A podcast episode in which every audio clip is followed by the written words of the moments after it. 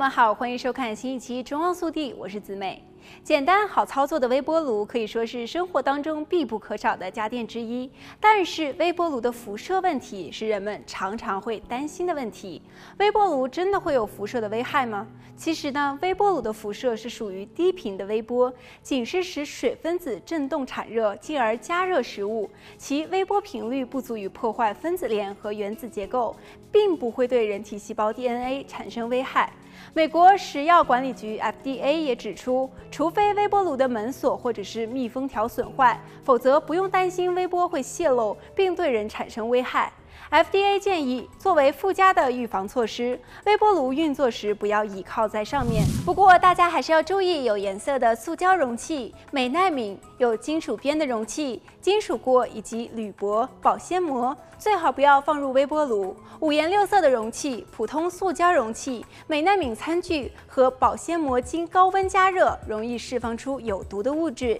一般超商的微波食品已经选用耐热的塑胶容器，但是加热前应当注意外包装标示的耐热温度、微波符号以及材质标示等，避免过度加热而超过塑胶材质的耐热温度。此外，带有金属边的容器、金属锅或铝箔容易在微波时产生火花，最好也不要放入微波炉。另外，不能放入微波炉的食物有有膜的食物、带壳的食物、带皮和密封包装的食物、鸡蛋。栗子、葡萄以及盒装牛奶等食物经微波加热都会爆开，尤其是鸡蛋，常常传出微波后爆开的事件。另一个实验是将煎蛋以及半熟的煎蛋放进微波炉来加热，虽然没有在加热时候爆开，但是拿出来用筷子轻轻触碰，蛋黄还是会爆裂。因为蛋里的水分多，蛋黄有膜，经过加热变成水蒸气，体积就会膨胀，造成蛋爆炸。